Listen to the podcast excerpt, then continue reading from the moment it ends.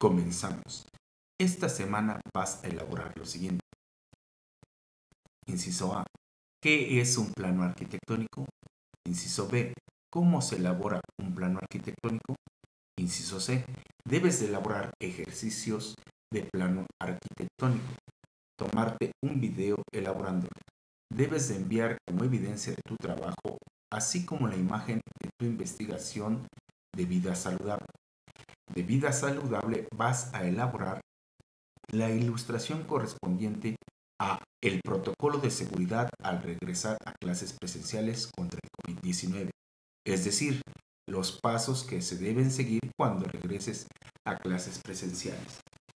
Recuerda colocar tu nombre completo, grado y grupo y enviar por el medio sugerido. Excelente inicio de semana.